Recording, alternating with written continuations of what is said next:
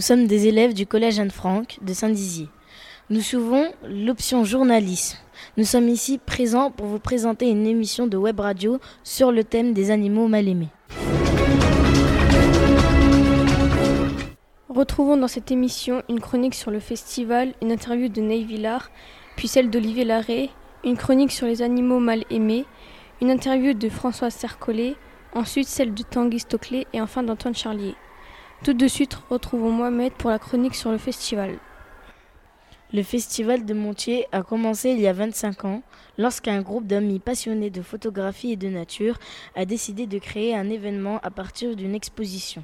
La première manifestation a accueilli près de 4000 visiteurs sur deux jours. Maintenant, en moyenne, ils sont plus de 40 000. Dès la deuxième édition, l'exposition se transforme en festival le festival devient rapidement un rendez-vous incontournable pour les photographes amateurs et professionnels, les amoureux de la nature et le grand public. Il y a des gens qui travaillent pour le festival et il y a aussi de nombreux bénévoles, plus de 450, sans qui le festival ne pourrait pas avoir lieu.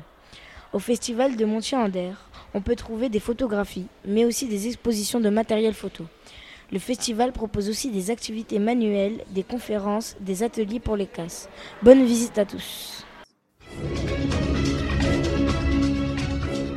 Dès maintenant, écoutons Aïssatou pour l'interview de Ney Villard sur les bergers. Bonjour Ney Villard, merci d'avoir accepté mon invitation. Je voudrais vous poser quelques questions. Tout d'abord, pouvez-vous vous présenter en quelques mots? Alors, je m'appelle Neil Villard, euh, mon travail de photographie est essentiellement basé sur les grands prédateurs de chez nous, ou, plutôt de la partie nord de notre hémisphère, avec une grande passion pour les félins. J'ai beaucoup travaillé sur le lynx, dans nos forêts à nous. J'ai travaillé un peu sur le tigre de Sibérie, malheureusement un projet qui a été euh, mis en pause à cause de la situation politique. Et actuellement, je travaille sur le puma dans les montagnes rocheuses. Mais entre tout ça, j'ai voulu faire quelque chose de différent, avec une démarche artistique plus prononcée. Et c'est pour ça maintenant que je suis à Montier-Ander pour présenter mon nouveau projet Héritage, qui est ma vision, par le biais d'une démarche artistique, c'est ma vision que j'ai de la place de l'homme dans la nature actuellement. Pourquoi avoir arrêté votre métier de laborantin pour commencer la photographie? J'ai travaillé 14 ans, ou même 17 ans dans un, un laboratoire d'écologie chimique. Et de plus en, enfin, plus le temps passait, plus la photographie prenait du temps. Et j'ai pu me permettre à chaque année un petit peu de, réduire mon temps de, travail au laboratoire pour me consacrer plus à la photographie animalière et aussi à l'aspect naturaliste et dans le pistage aussi beaucoup. Vraiment, c'est arrivé petit à petit. Et il y a une année et demie, j'ai pris la décision que maintenant, c'était plus possible d'avoir deux, enfin, deux à, part entière et que j'avais plus de place dans ma tête pour m'occuper de, de ce travail de laborant. Et comme je préfère ne pas faire les choses plutôt que les faire à moitié, j'ai arrêté ce travail pour me consacrer essentiellement à ce métier de photographe animalier. Pourquoi avoir choisi de prendre des bergers en photo? Alors déjà, il faut savoir qu'avant de devenir, avant de devenir euh, laborant en biologie, puis photographe, j'ai fait une formation de forestier bûcheron. Donc j'ai toujours été en contact avec les gens de la terre, avec la forêt, avec le côté brut de, de notre paysage. Et le, berger, ça s'est pas fait comme ça en, deux semaines, trois semaines. J'ai rencontré le berger, le héros de mon, de mon histoire. Je l'ai rencontré il y a maintenant huit ans, alors que j'allais au Brame du Cerf euh, faire des affûts. Et en fait, il y a eu un contact parce que le lieu, l'endroit, la personne, tout est très spécial. Il y a quelque chose il y a une énergie, il y a quelque chose de vraiment plus fort qu'on peut expliquer qui se dégage de cet endroit. Et la première fois que j'ai vu cette personne dans son chalet d'alpage, je savais qu'il allait se passer quelque chose un jour avec cet endroit. Et à un moment donné, il y a peut-être trois ans, trois ans et demi, je me suis dit, ok, c'est le moment, c'est là où il faut le faire. Et la saison qui, qui s'est déroulée après a été fantastique. C'était une, saison qui était horrible au niveau de la météo, mais c'est ce que j'aime. et euh, c'est là que, que, le projet est vraiment né, après avoir fait un petit test, de voir un peu si j'arrivais à mettre, euh, à immortaliser un humain, parce que j'avais jamais fait ça avant. Et au final, c'est comme ça que, que le projet s'est concrétisé. Dans quel endroit avez-vous pris ces photos Alors, j'insiste là-dessus, je vais commencer par ça. L'endroit n'est pas important. L'endroit peut être n'importe, où, dans une zone montagneuse d'altitude. Ça pourrait être un milieu semi-alpin, comme un milieu, euh, ça pourrait être dans les Vosges ou dans le Jura, ce qui est le cas. Donc toutes ces images ont été prises dans le Jura. mais pas dans une grande région. J'ai voulu aller jusqu'au fond de mon projet et toutes les images, sauf quelques très très rares exceptions, ont été prises dans le pourtour immédiat de l'alpage et du chalet du berger. Comment vous y êtes pris pour trouver un berger qui accepte d'être pris en photo? Alors, ça a été dur pour lui parce qu'en plus, c'est des gens en général qui sont euh, plutôt assez, euh, assez introvertis et ils sont partis s'isoler dans la montagne. C'est pas pour rencontrer des gens et encore moins se mettre euh, à jour comme, comme je l'ai fait, où j'ai vraiment été dans son intimité, dans, dans sa personnalité vraiment vraie et à son quotidien. J'ai passé 180 nuits là-bas, donc c'est de c'est vraiment une implication personnelle énorme. Et j'ai pas demandé à ce berger-là parce que je cherchais un berger. J'ai connu le berger et le berger lui-même, mon amitié qui s'est formée avec lui, m'a amené à faire ce projet euh, actuel. Quelle est votre vision de la nature? C'est une question extrêmement difficile à répondre parce que c'est une question qui est, euh, c'est un développement personnel qui est énorme. Donc pour euh, pour aller à l'essentiel de cette, euh, cette question, je dirais que pour moi, le plus fort, c'est de montrer aux gens, mais n'importe qui dans le monde, que ce soit une personne qui vit isolée sur le sommet d'une montagne ou une personne qui vit dans une mégapole euh, à New York, au centre des zones bétonnées et qui a jamais vu les étoiles, par exemple, parce que c'est c'est horrible, mais il y a des gens qui n'ont jamais vu d'étoiles de leur vie parce qu'il y a la pollution lumineuse. Et c'est juste un exemple. Mais pour moi, la vision de l'homme et la nature, c'est pas la vision de l'homme et la nature. C'est la vision de l'homme ou de la nature, mais de toute façon, c'est un tout. Et justement, c'est là, c'est une phrase, c'est que la seule place qui est faite pour l'homme, c'est la nature. Parce que nous sommes la nature. On peut s'en, dissocier complètement. Notre organisme, c'est la vie, on en fait partie. Et c'est ça ma vision de l'homme et la nature. C'est pas la vision et, c'est la vision est. L'homme est la nature. Merci d'avoir pris le temps de répondre à mes questions. Votre exposition est à retrouver sous le chapiteau. Je vous souhaite un très bon festival. Merci beaucoup à toi aussi. Tout de suite, Lilou va poser quelques questions à Olivier Larré. Bonjour Monsieur Larré, vous êtes le parrain de ce festival et vous exposez ici. Quel est votre rôle en tant que parrain? Euh, bah, Je pense que le, parrain, il doit... Euh, bah, déjà il porte un message, il doit euh, porter un petit peu les valeurs du festival et on, sait qu'elles sont nombreuses à, à Montier-en-Der. Moi j'ai travaillé sur le loup hein, et donc bah, ce qui m'intéresse c'est de, à travers le travail que j'ai fait, c'est de, de, mettre à l'honneur cet animal qui est pas mal malmené encore ces dernières semaines, mois avec l'actualité. Et donc moi en tant que parrain c'est de, de montrer à quel point cet animal il est essentiel dans l'écosystème dans lequel il vit. Vous photographiez principalement des loups. Pourquoi? Alors pourquoi je photographie des loups? Euh, Alors en fait, moi je suis plutôt un, je suis un photographe un peu plus généraliste que simplement une espèce, le loup. J'aime bien les régions froides en général et j'ai une affection particulière pour la Finlande. C'est un pays dans lequel je vais très souvent depuis à peu près 25 ans.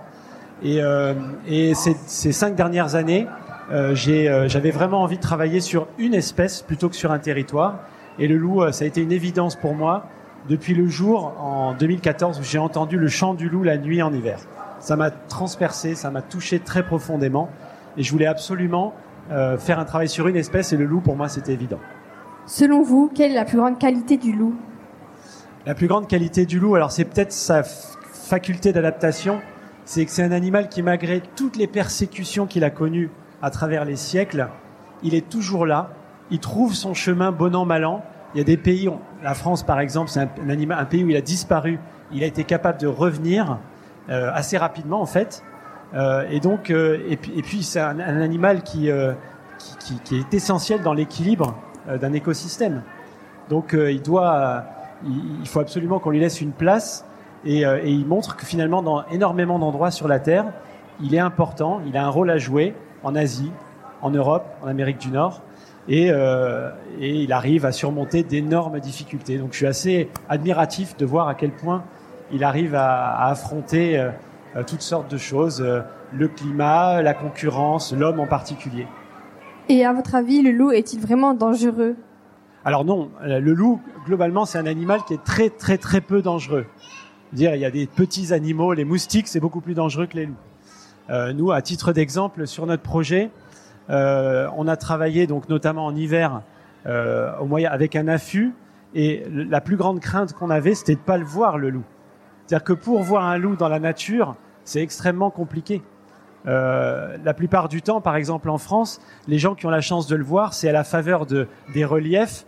Et donc, avec une longue vue des jumelles, on arrive à voir l'animal de loin parce que l'animal, en étant loin dans un milieu ouvert, il aura, on a une chance de le voir, mais quand on est dans un milieu fermé comme moi où j'ai travaillé, on n'a quasiment aucune chance de le voir parce qu'il détale, il entend le bruit de l'homme, il entend, il perçoit l'odeur de l'homme, il détale, il a peur. Donc euh, après, il y a eu dans le passé quelques, euh, il y a eu des incidents avec le loup et l'homme, mais c'est très très rare. Et euh, ces, dernières décennies, il y a quasiment rien qui a pu se passer entre entre l'homme et, et, le loup. donc c'est voilà, c'est un animal dont objectivement on n'a pas grand chose à craindre. quelles précautions avez-vous dû prendre pour photographier le loup? Alors, euh, être très silencieux. Être, euh, nous, on a, on a pris le parti dans notre projet d'être dans un affût, de pas sortir. Donc, on a fait cinq sessions de 15 jours dans une petite cabane de 7 mètres carrés à 3. Et euh, l'idée, c'était d'être silencieux euh, et de voilà d'attendre que l'animal, à un moment donné, parce qu'on savait qu'on était dans son territoire, il sorte et qu'on ait les chances de l'observer. Donc, en fait, notre meilleure arme, c'était la patience. Vous présentez un film samedi au Fuseau. Pouvez-vous nous en parler? Alors oui, donc c'est un film qui raconte un petit peu notre notre aventure. Donc j'étais avec un peintre aquarelliste, Yves qui est sur le festival avec moi à la Loblé. Et donc l'idée, c'était tous les deux, on était fascinés par cet animal et on travaille depuis très longtemps ensemble maintenant. Et en fait, euh, on a un ami réalisateur qui a trouvé intéressant notre idée de s'enfermer dans une petite cabane pendant très longtemps. Et euh, il a voulu raconter avec un film notre histoire. Alors au début, L'objectif, c'était de voir une meute de loups en hiver. Et en fait, le projet, il a complètement évolué avec le temps. Ça a été progressivement de connaître ces loups-là en particulier. Et au fil du projet, on s'est rendu compte qu'on est, que très vite, on a eu un attachement pour ces animaux. On a, cherché à tous les identifier. On avait très envie de voir les jeunes de l'année. Donc les loups, hein, si tout va bien, ils ont une portée par an. Et au terme du projet, on a pu identifier 18 loups de quatre générations différentes. Et euh, on, s'était dit au départ, on va pas les nommer ces animaux, on n'a pas envie de rentrer dans ce jeu-là. Et en fait, à un moment donné, c'était indispensable de nommer ces animaux. Parce que quand on les croisait pour parler entre nous, on pouvait pas dire ah c'est le loup euh, gris qui a une petite échancrure à l'oreille. Ben non, on lui a donné un prénom. Et, euh, voilà, donc le, le, le, le film raconte euh, une aventure qui se passe à la fois dans l'affût de personnages qui vont évoluer au fil des 80 jours et qu'est-ce qui se passe en dehors de l'affût? Une tourbière dans laquelle évoluent les animaux de la taïga, donc de la grande forêt en Finlande. Merci d'avoir pris le temps de répondre à mes questions. Je vous souhaite une bonne journée. Nous pouvons retrouver votre exposition à la Halle Blé et assister à la conférence et projection du film au Fuseau à 18h, samedi à 18h. Merci. Vous vous demandez s'il y a des animaux mal aimés et qui sont-ils? Écoutons Feriel pour en savoir plus. Y a-t-il beaucoup d'animaux mal aimés pourquoi le sont-ils? Bonjour à tous, nous allons vous parler des animaux mal aimés. Il y a des animaux mal aimés par certaines personnes à cause de leur aspect. Exemple, chauve-souris, à cause de leur proie. Exemple, le renard peut tuer nos poules. Et car aussi, ils sont mortels pour l'homme. Exemple, le renard à cause de son venin. Euh, le serpent. La chauve-souris, pourquoi est-elle mal aimée? La chauve-souris est mal aimée car elle a une réputation de buveuse de sang et d'être aveugle. Ainsi, l'homme a peur qu'elle s'agrippe à ses cheveux. Non, la chauve-souris n'est pas aveugle, au contraire, elle a relativement une très bonne vue, efficace dans l'obscurité. Chers auditeurs, dépassez vos préjugés sur les animaux même mal aimés. Chacun a sa place dans la biodiversité, le thème du festival cette année. Écoutons Gulistan qui va interroger Tanguy Stockley sur les chauves-souris. Bonjour Monsieur Stockley. Les visiteurs peuvent admirer vos photos sous le chapiteau. Votre exposition s'appelle dans, les, dans le silence des chauves-souris. Pourquoi avez-vous choisi de photographier les chauves-souris? Bonjour à tous, merci de m'avoir invité déjà. Euh, pourquoi j'ai décidé de photographier les chauves-souris? En fait, je crois que je l'ai pas vraiment décidé. C'est plutôt une rencontre qui s'est passée et puis euh, la rencontre s'est transformée par euh, des rencontres plus plus approfondies.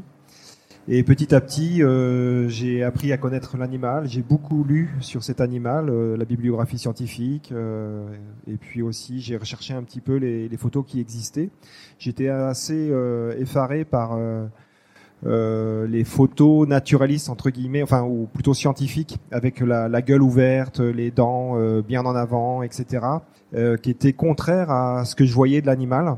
Et du coup, j'ai eu envie de photographier l'animal comme je le voyais. Et avec euh, et pour le montrer vraiment sous sa forme la plus naturelle possible et qui s'avère être euh, quelque chose de enfin pour moi c'est un animal qui est très délicat très très bien dessiné et d'un point de vue photographique très intéressant euh, parce que c'est un travail sur la lumière, c'est un travail de, de patience, c'est la nuit, c'est voilà, c'est tout un contexte. Euh, donc voilà. À quel moment de la journée photo photographiez-vous les chauves-souris? Alors la difficulté avec les chauves-souris, c'est que on croit qu'elles dorment le jour et qu'elles vivent la nuit, et en fait, il se trouve que dans une colonie, il y a de l'activité 24 heures sur 24. Et quand je fais un film, par exemple le film euh, Une vie de grand rhinolophe, c'était des, journées de 18 heures à peu près que, je passais dans, mon affût euh, pour, euh, pour capter énormément de, comportements sociaux, parce que c'est ce que j'aime quand, je travaille sur un, sujet, c'est vraiment de chercher tout ce qui est des relations sociales chez l'animal et, euh, et, ça demande beaucoup d'investissement. Donc euh, dans l'affût, on voit pas vraiment le temps passer. Euh, et du coup, on, travaille plutôt jour et nuit. Alors heureusement, il y a l'hiver. Et du coup, l'hiver. Alors au début, quand je faisais mes suivis hivernaux, donc pour comptabiliser la population de chauves-souris qui hibernait dans les grottes, je faisais en plus de temps en temps quelques photos. Mais l'hibernation est et un, un, un état euh, dans lequel l'animal est, est, est, du coup très vulnérable et très fragile. Donc du coup, maintenant, je le fais, je le fais quasiment plus en fait. C'est quelque chose qui me, enfin ça, ça me gêne énormément. Même si je prends un maximum de précautions, j'évite de, de le faire. Est-ce que c'est difficile de prendre les chauves-souris en photo? Je dirais oui et non. Euh, disons que faut apprendre, faut vraiment bien apprendre la technique de, la photographie, euh, donc euh, à haute vitesse, parce que mes prises de vue c'est souvent dans les deux millièmes de seconde euh, et en et en caméra, moi je travaille avec des caméras euh, très spéciales qui me permettent de filmer jusqu'à 1400 images secondes, 2500 images secondes. Euh, donc donc voilà, donc là c'est des techniques infrarouges avec les, les caméras. Euh, parce que ça permet de pas déranger les, les chauves-souris et d'obtenir en plus les comportements complètement naturels euh, de, l'animal et ça c'est vraiment quelque chose qui m'intéresse. Et puis en photographie, euh, alors j'en fais plus trop maintenant parce que le film a vraiment pris beaucoup de place dans, ma vie. Mais euh, en photographie, c'est donc des techniques de barrière infrarouge avec qui déclenchent un système de flash qu'on met en place le jour pour que la nuit, en fait, tout soit calme et c'est les chauves-souris euh, qui vont déclencher le système. Alors tout ça, en fait, demande bien avant euh, énormément de, de, repérage, énormément de, temps passé sur le terrain à bien connaître l'animal parce que c'est vraiment indispensable pour euh, réussir une, une, photo. Mais comme tous les animaux, en fait, il faut vraiment apprendre à les connaître euh, et et c'est ce qui donne un peu la, la clé du, du, succès après, quoi. Euh, pas du succès de la. Euh, on, a, on a quelque chose sur la photo, je veux dire. Photographiez-vous les chauves-souris en France uniquement ou aussi dans d'autres pays? Alors j'ai beaucoup travaillé en France au début, évidemment, parce qu'il y avait vraiment beaucoup de choses à faire. Euh, et puis petit à petit, euh, bah, j'ai eu envie, euh, parce que j'ai J'étais aussi passionné par le voyage, par les rencontres euh, humaines aussi, aller rencontrer d'autres euh, d'autres cultures et voilà, c'est ce qui m'intéressait beaucoup. Et c'est vrai que le prétexte euh, entre guillemets, le prétexte chauve-souris me permettait d'aller rencontrer bah, des moines bouddhistes, par exemple, des, des, paysans malgaches, et, etc. Et c'est donc je travaillais sur un sujet qui me passionnait et en même temps j'étais dans un contexte qui euh, me passionnait tout autant parce que c'était de la découverte euh, tout azimut quoi. Donc euh, autant humaine que animale. Et donc en fait, je voyage aujourd'hui. alors, je vais pas dire beaucoup parce que voilà, je fais un ou deux voyages à l'étranger par an, mais mais, mais voilà. Et puis là, depuis une bonne année, tous mes projets reviennent en France. Voilà, donc euh, c'est, je suis beaucoup dans les Pyrénées-Atlantiques euh, sur un nouveau film. Je suis pas mal en Suisse aussi euh, pour un autre film. Euh, donc, donc voilà. Puis j'ai d'autres, un autre projet de long métrage, mais lui, qui sera évidemment sur sur pas mal de pays dans le monde. Quoi. Est-ce que c'est rare de prendre en photo les chauves-souris? Tu veux dire, euh, est-ce que euh, il y a beaucoup de photographes de chauves-souris ou euh, ou est-ce que on n'en fait pas souvent des photos de chauves-souris? En fait, si tu veux, je pense que c'est un sujet qui est assez technique, qui nous oblige à vivre quand même la nuit et on n'est pas fait vraiment pour ça. Moi, j'aime bien dormir, par exemple, mais euh, me laisse pas beaucoup le temps. Euh, donc, euh, donc voilà. Donc en, fait, je pense que c'est rare de photographier les chauves-souris euh, parce que c'est un sujet qui est qui est dans qui est dans l'ombre, si je peux me permettre. Et il faut, faut, faut beaucoup d'investissement, beaucoup de, de patience, et puis il faut aussi aimer l'animal. Euh, et moi, moi, je, je l'aime vraiment parce que je le, maintenant aujourd'hui, je le connais bien et il y a vraiment, euh, que ce soit au niveau social, que ce soit au niveau biologique, euh, de ses facultés euh, physiques. Enfin, moi, vraiment, elle, elle m'étonne. C'est, c'est, des, des, des, animaux qui me, plus j'en connais sur elles, plus je, je, deviens passionné, quoi. Donc, parce que elles sont vraiment incroyables. En fait, elles ont 50 millions d'années, les chauves-souris, et euh, et leur, leur corps et enfin leurs leur, leur, facultés biologiques sont vraiment très très étonnantes quoi. Que pouvez-vous dire pour changer le regard des gens sur les chauves-souris? Ben que on nous a tous menti, euh, que les chauves-souris ça s'accroche pas dans les cheveux, que euh, ben, en Europe et dans presque toutes les régions du monde, ben, ça suce pas le sang non plus. donc si ce n'est en Amérique du Sud et encore c'est extrêmement rare que jamais, jamais, jamais une chauve-souris ne, vous attaquera. Euh, Aujourd'hui, on, parlait donc euh, des, autres, des autres animaux, mais il faut savoir que euh, l'homme, enfin, ce qu'on parlait ensemble tout à l'heure là, et, l'homme, en fait, le problème, c'est qu'il est, il est assez peureux et il est assez menteur, et on raconte vraiment beaucoup de bêtises aux, enfants. Euh, et le fait de, dire euh, aux jeunes filles que les chauves-souris se mettent dans les cheveux euh, pour pas qu'elles sortent le soir, euh, bah c'est dommage pour euh, pour les chauves-souris, c'est dommage pour la jeune fille. Et je trouve qu'on reporte sur les animaux euh, le, la peur de peut-être de nous-mêmes en fait qu'on voilà qu'on peut avoir. Et les animaux sont des, des boucs émissaires euh, qui nous empêchent, euh, enfin qui nous évitent de parler de, de nous. Merci pour vos réponses. Au revoir et bon festival. Merci à vous. À présent, on retrouve Feriel et François Sercollet pour une interview. Bonjour Madame Sercollet. Vous êtes herpétologue au Muséum national d'histoire naturelle et votre exposition de photos se trouve sous le chapiteau et elle se nomme Rencontre avec les serpents de France métropolitaine. Pouvez-vous expliquer le métier d'herpétologue? Ben oui, on va essayer. euh, déjà, merci beaucoup pour cette invitation et merci aussi d'avoir choisi les serpents parce que ce sont quand même des animaux que les gens adorent, n'est-ce pas? Donc je suis ravie d'être parmi tous ces mammifères et, euh, et j'espère que je vais tordre le cou à certaines erreurs et, certaines bêtises que l'on raconte à, à, propos de ces, ces animaux. Alors, euh, je suis herpétologue Ça veut dire que je travaille donc au Muséum national d'histoire naturelle, au Jardin des plantes, et j'étudie donc les, euh, les reptiles et les amphibiens, puisque l'herpétologie est la science qui les étudie, et ça vient de herpéton, donc du grec herpéton, qui veut dire ramper.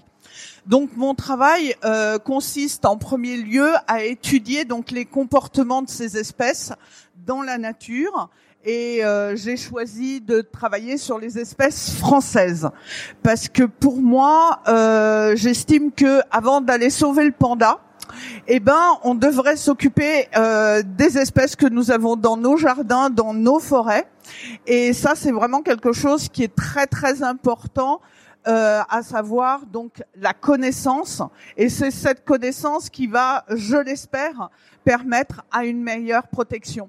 Donc mon travail consiste donc à les étudier donc in situ, donc dans la nature, et puis euh, prendre des photos, euh, notamment pour euh, voilà comme support pédagogique. Pourquoi avez-vous choisi de photographier les serpents? Photographier aussi les amphibiens, les tortues et les lézards. Qu'est-ce qui vous attire ces animaux? Alors, il faut savoir que la photo, pour moi, c'est un support pédagogique.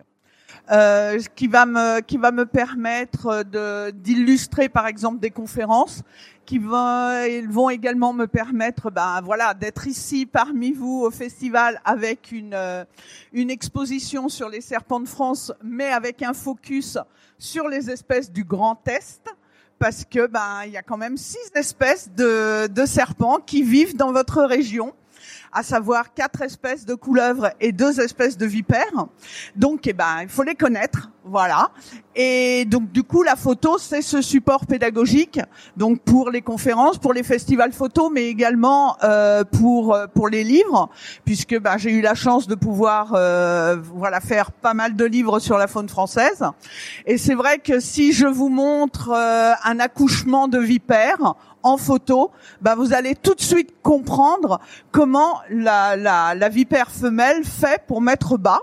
Au même titre que si je vous montre des hémipénis, c'est-à-dire euh, les sexes des, euh, des, des, serpents euh, chez, chez, des, chez les mâles, faut savoir qu'ils ont deux sexes. Donc si je vous montre une photo d'hémipénis, eh ben vous allez comprendre tout de suite à quoi ça ressemble. Et la photo va servir notamment à, euh, à illustrer donc tous ces comportements et, euh, et, et, montrer également donc la différence, par exemple, entre une couleuvre et une vipère. Comment savez-vous où se trouvent les serpents que vous photographiez? Est-il difficile d'en trouver? Alors, faut savoir que euh, les reptiles et les amphibiens sont des animaux à température variable. Ça veut dire que toutes les fonctions physiologiques de ces animaux dépendent de la température extérieure. Donc, ça signifie que l'hiver, bah, les animaux hibernent. Donc, ce n'est pas la peine de sortir l'hiver pour essayer de voir des serpents. Ça sert à rien. Donc, c'est déjà une connaissance euh, de biologique donc de ces animaux. À partir de là, ben, vous savez que, par exemple, ils vont sortir d'hibernation au mois de mars, par exemple. Et chez les vipères, ce sont d'abord les mâles qui vont, servir, qui vont sortir en premier. Et pourquoi ils sortent en premier? Parce qu'ils doivent faire une mue. Voilà, déjà pour avoir une, pour être beau, pour euh, pouvoir euh, séduire les femelles du coin, mais surtout parce que la mue va euh, entraîner donc la, fin de fabrication des spermatozoïdes, donc chez les mâles. Donc c'est pour ça que eux vont servir, vont sortir en premier. Donc si on veut voir des mâles de vipères, eh ben on sait qu'il faut sortir donc au début euh, du printemps. Et en plus, au printemps, c'est la période d'accouplement. Donc là, on va voir les mâles qui vont se balader un peu plus souvent pour trouver les femelles. Mais en plus de ça, la végétation, elle est rase. Donc, on va pouvoir voir plus facilement donc ces animaux. Donc, la, le, le fait de, euh, de sortir euh, quand il fait pas trop chaud aussi, parce que si on veut voir des vipères en plein cagnard, vous en verrez pas. Donc c'est d'abord une connaissance des espèces qui vont permettre après de les trouver plus facilement. De plus, notre cerveau, il va scanner ce que l'on va chercher. C'est-à-dire que si vous, vous sortez par exemple avec un ornithologue, il va voir euh, quelques plumes dans la végétation parce que son cerveau, il est habitué à trouver des plumes. Si vous sortez avec un herpétologue, bah, le cerveau de l'herpétologue est habitué à chercher donc des écailles. Donc il va scanner la végétation et il va trouver quelques écailles parce que on a l'habitude et l'expérience de chercher ces animaux. Les serpents sont-ils dangereux à prendre en photo? Alors, non, c'est pas forcément dangereux à prendre en photo. Après, il faut respecter, euh, ben, ne serait-ce que l'animal. Il ne faut pas s'approcher trop près, parce que c'est surtout à l'animal que l'homme est dangereux. D'accord? Vous allez le stresser, et ça, c'est pas bon pour l'animal que d'être stressé. Donc, du coup, euh, on, on, prend le, le sujet à l'envers, à savoir ne pas stresser l'animal. Le danger pour nous, je dirais, en France, ce sont surtout les vipères qui sont potentiellement dangereuses, mais il faut savoir que les vipères, avant toute chose, ce sont des trouillardes. Donc la première chose que fait un serpent, c'est de fiche le camp. D'accord? Et, euh, et un serpent n'attaque qu'à partir du moment où il n'a pas le temps de fuir, à partir du moment où il est acculé. Donc c'est vous qui l'avez attrapé, c'est vous qui lui avez marché dessus, et non pas l'inverse. D'accord? Donc à partir de là, si vous respectez l'animal, il n'y a pas de raison pour que l'animal vous attaque. Et de plus, les vipères sont vraiment des animaux très très placides. Entre une vipère et une couleuvre verte et jaune, par exemple, eh ben je préfère m'approcher de la vipère parce que la couleuvre verte et jaune, c'est vraiment notre serpent euh, sale caractère, et elle, elle va vous faire face, alors que la vipère, elle, elle va fiche le camp. Vous allez animer des conférences. Quel message voulez-vous faire passer? Alors le message déjà, c'est de tordre le cou à toutes les bêtises que l'on raconte autour de ces animaux. Ce sont vraiment des animaux qui sont mal aimés et ça depuis plus de 2000 ans parce que ben voilà, c'est Adam et Ève, c'est euh, le serpent qui a euh, qui est à la base euh, du, du fait que nous avons perdu l'immortalité à cause d'un serpent. nous nous avons perdu, je dirais, nous sommes obligés de travailler à cause d'un serpent. Nous les femmes, nous sommes obligés d'accoucher dans la douleur à cause d'un serpent. Donc comment voulez-vous qu'on aime cet animal qui est la cause de tous nos péchés? Voilà, donc ça c'est surtout la religion chrétienne qui a fait que euh, on n'aime pas les animaux, enfin ces animaux-là. Par contre, vous allez dans d'autres civilisations, par exemple en Inde, le serpent, il a sauvé la vie de Bouddha. Donc du coup, le serpent, lui, il est vénéré. Donc c'est vrai que ce sont des animaux qu'on n'aime pas. Pourquoi? Parce que ce sont des modèles qui sont complètement différents de nous. Nous, nous sommes des mammifères, nous avons des poils, nous avons des, des pattes, alors que le serpent, lui, il a pas de pattes, il arrive de nulle part, il, il sort euh, du, euh, du milieu souterrain, donc on a peur qu'il nous agresse, etc. Et tout ça, ben, c'est un changement des mentalités qu'il faut absolument euh, mettre en place pour pouvoir apprécier donc ces animaux. Et je pense que l'invitation d'aujourd'hui va dans ce sens et j'en suis ravie. Je vous remercie beaucoup du temps que vous m'avez consacré. Bon festival à vous. Merci beaucoup et je vous attends sur le stand. Et pour finir, Inaya est en compagnie d'Antoine Charlier. Bonjour Monsieur Charlier, merci d'avoir accepté mon invitation. Est-ce que vous pouvez vous présenter en quelques mots? Donc bonjour, merci de m'avoir invité. Donc je m'appelle Antoine Charlier, j'ai 50 ans et ça fait à peu près 10 ans que je fais de la photo animalière dans le Jura principalement, donc le Jura français. Pourquoi faites-vous une exposition sur les renards? Bah, Le Jura français, en fait, c'est le, c'est un département où on a très très peu de culture et euh, où euh, on a beaucoup de prairies, de, de prés, et euh, le, le, renard est relativement présent euh, dans les prairies et c'est un sujet qui me fascinait énormément. Donc je trouvais que c'était un, un, bon moyen de lui rendre un, un, hommage. Les renards sont mal aimés car ils mangent des poules. Est-ce juste pour vous? Alors que les renards soient mal aimés, oui, effectivement, c'est juste pour beaucoup de personnes qui mangent des poules. C'est effectivement vrai, mais c'est pas le seul. Et je pense que c'est un peu un, un, raccourci de dire que le, le renard est uniquement un mangeur de poules. C'est surtout un opportuniste donc, euh, Monsieur Goupil passera tous les jours devant votre poulailler. Le jour où vous, oublierez de le fermer correctement, là, il se servira. Mais je pense qu'il faut pas dire que c'est uniquement ça. C'est sa faculté. Pour moi, l'une de ses qualités, c'est que c'est un opportuniste. Donc, euh, c'est pas lui qui commet l'erreur, c'est vous qui la commettez. C'est lui qui saisit sa chance, ce qui est complètement différent. Comment avez-vous su qu'il y avait des renards dans la ferme? L'histoire des renards, en fait, c'est des euh, les renardeaux que j'ai fait en photo dans la ferme sont nés dans le dans un milieu sauvage. Donc en fait, dans une sapinière à une cinquantaine à 500 mètres environ de cette ferme-là. Et euh, j'ai vu partir le dernier renardeau en direction de la ferme. Donc je me suis dit, il y a peut-être une chance qu'il aille s'y implanter. Et effectivement, l'agriculteur m'a prévenu quelques jours après en me disant qu'il avait trouvé des petites crottes dans sa ferme et donc il m'a autorisé euh, à venir dans sa ferme pour pouvoir essayer de les prendre en photo. Est-il rare de prendre des photos de renards dans des fermes? Alors ça c'est une bonne question. Moi de mon expérience, euh, j'ai eu deux ou trois cas euh, de de renardeaux qui vivaient dans les fermes. Après, c'est un c'est un pour moi c'est un environnement refuge. Le, na- le renard préférera mille fois vivre euh, dans une forêt, dans un pré, dans un terrier. Euh, pour, pour le cas et pour cette exposition-là, c'est un concours de circonstances parce que le, terrier d'origine était à, à une cinquantaine, soixantaine de mètres d'une route.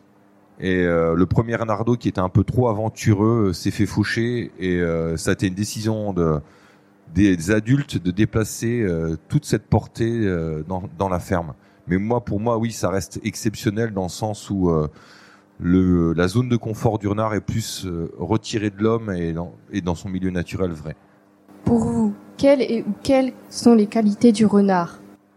Ben, je rejoins Olivier sur euh, sur euh, son analyse du loup, c'est-à-dire que c'est un animal qu'on persécute depuis des générations et euh, qui est réellement utile pour l'homme. Et je trouve que cette faculté de revenir toujours, bah, euh, je trouve ça exceptionnel. C'est ce côté-là qui me fascine le plus parce que moi, je suis dans un petit village où euh, j'ai certains chasseurs qui se vantent d'avoir tué 30, 40 renards dans une saison de chasse. Et je trouve que cet acharnement-là est complètement dépassé. Euh, il, transmet certaines maladies, mais pas, pas moins, pas plus que certains animaux domestiques qu'on a à la campagne. Donc je, je trouve qu'il mériterait qu'on le laisse enfin tranquille euh, après des années, des années, et des siècles de persécution. Est-ce difficile de prendre des photos? Oui et non. Je pense qu'après, euh, en photographie animalière, c'est surtout ce qu'on ce qu'on veut essayer de faire en photo.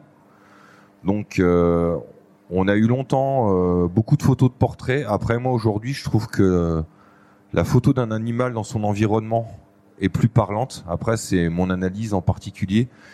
Et euh, moi, j'ai pas des gros gros objectifs, ce qui fait que finalement, ça me convient bien de faire des photos d'ambiance parce que ça m'évite, ça me permet de garder une certaine distance euh, avec certains sujets. Après, de temps en temps, c'est eux qui créent la proximité. Et alors, je, je boude pas bien sûr mon plaisir de pouvoir faire un portrait de renard ou d'un autre animal, mais euh, ouais, franchement, c'est un gros kiff de faire de la photo. Avez-vous apprécié votre séjour dans la ferme avec les renards?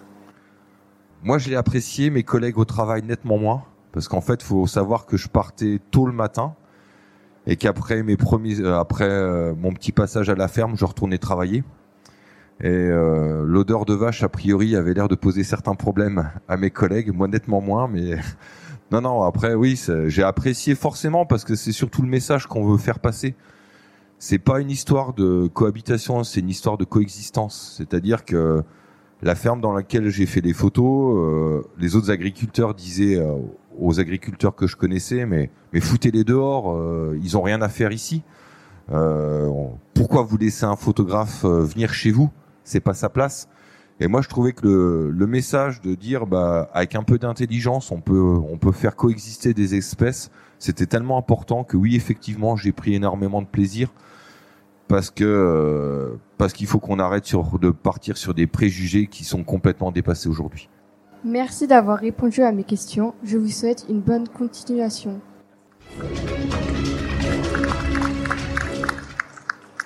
Merci à tous les invités d'avoir participé à cette émission. Et à nos journalistes d'avoir travaillé sur le sujet. Merci au- aussi au public. Rendez-vous l'année prochaine, même endroit pour une nouvelle émission. Et maintenant, un tonnerre d'applaudissements pour vous.